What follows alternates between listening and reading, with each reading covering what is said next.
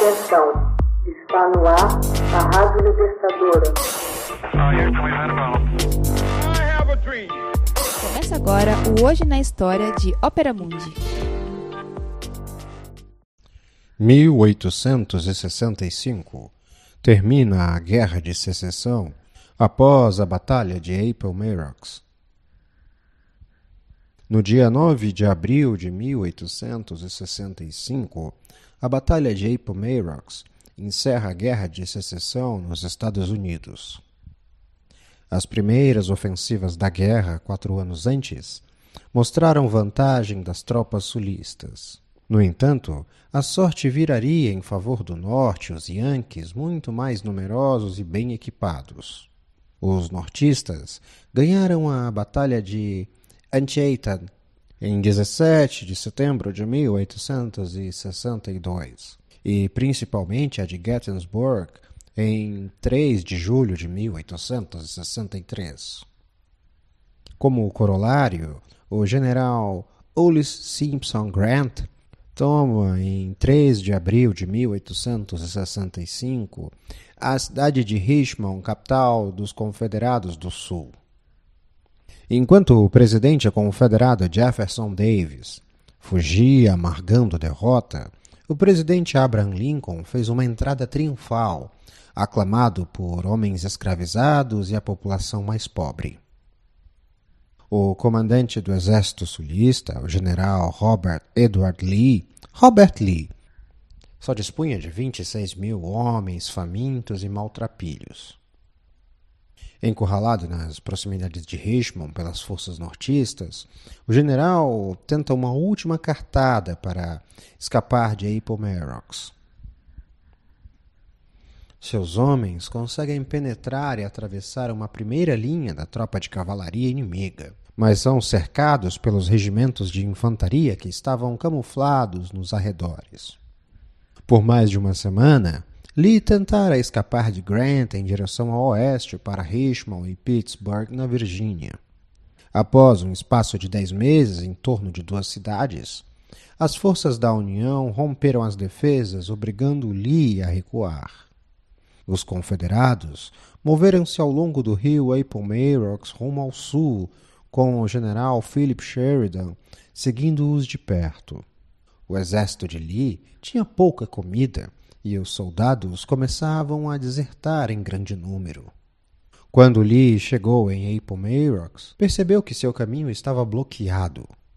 Não teve outra alternativa a não ser propor um encontro com Grant.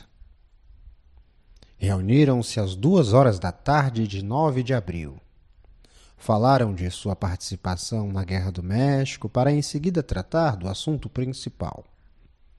Grant ofereceu numerosos termos de rendição. Os oficiais poderiam reter suas armas pessoais e todos seriam libertados para retornar aos seus lares. Poderiam também levar seus cavalos para ajudar a semear os campos e transportar a família durante o inverno seguinte. Os papéis foram assinados e Lee preparou o retorno de seus homens. Em uma das grandes ironias da guerra, a rendição ocorreu na sala de estar da casa de Wilmer Macklin.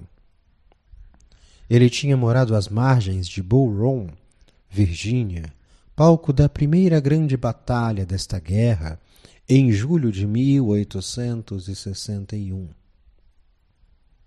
Buscando um refúgio seguro, decidiu mudar-se do corredor Washington-Richmond para evitar os confrontos que certamente ocorreriam ali. Embora ainda houvessem tropas confederadas em campo, a guerra estava formalmente encerrada. Entretanto, generais confederados só se renderiam em 26 de abril de 1865. A última rendição ocorreria em 23 de junho do mesmo ano, quando o general de brigada Stan Whitty, um chefe cherokee, e o único general indígena da Guerra de Secessão depuseram suas armas. Jefferson Davis tentou fugir para o México, porém foi detido por uma coluna de cavalaria. ficou preso sem julgamento durante dois anos. Quatro anos de derramamento de sangue haviam deixado uma marca devastadora. 360 mil homens da União e 260 mil confederados tinham perdido a vida na Guerra Civil Estadunidense. Hoje na História. Texto original Max Altman. Revisão Fernanda Forgerini. Edição de áudio Laila Manuelle. Narração e animação José Igor. Você já fez uma assinatura solidária de Opera Mundi? Fortaleça a imprensa independente. Acesse www.operamundi.com.br/apoio. São muitas opções. Você também pode fazer um Pix usando a chave apoie.operamundi.com.br. Obrigada!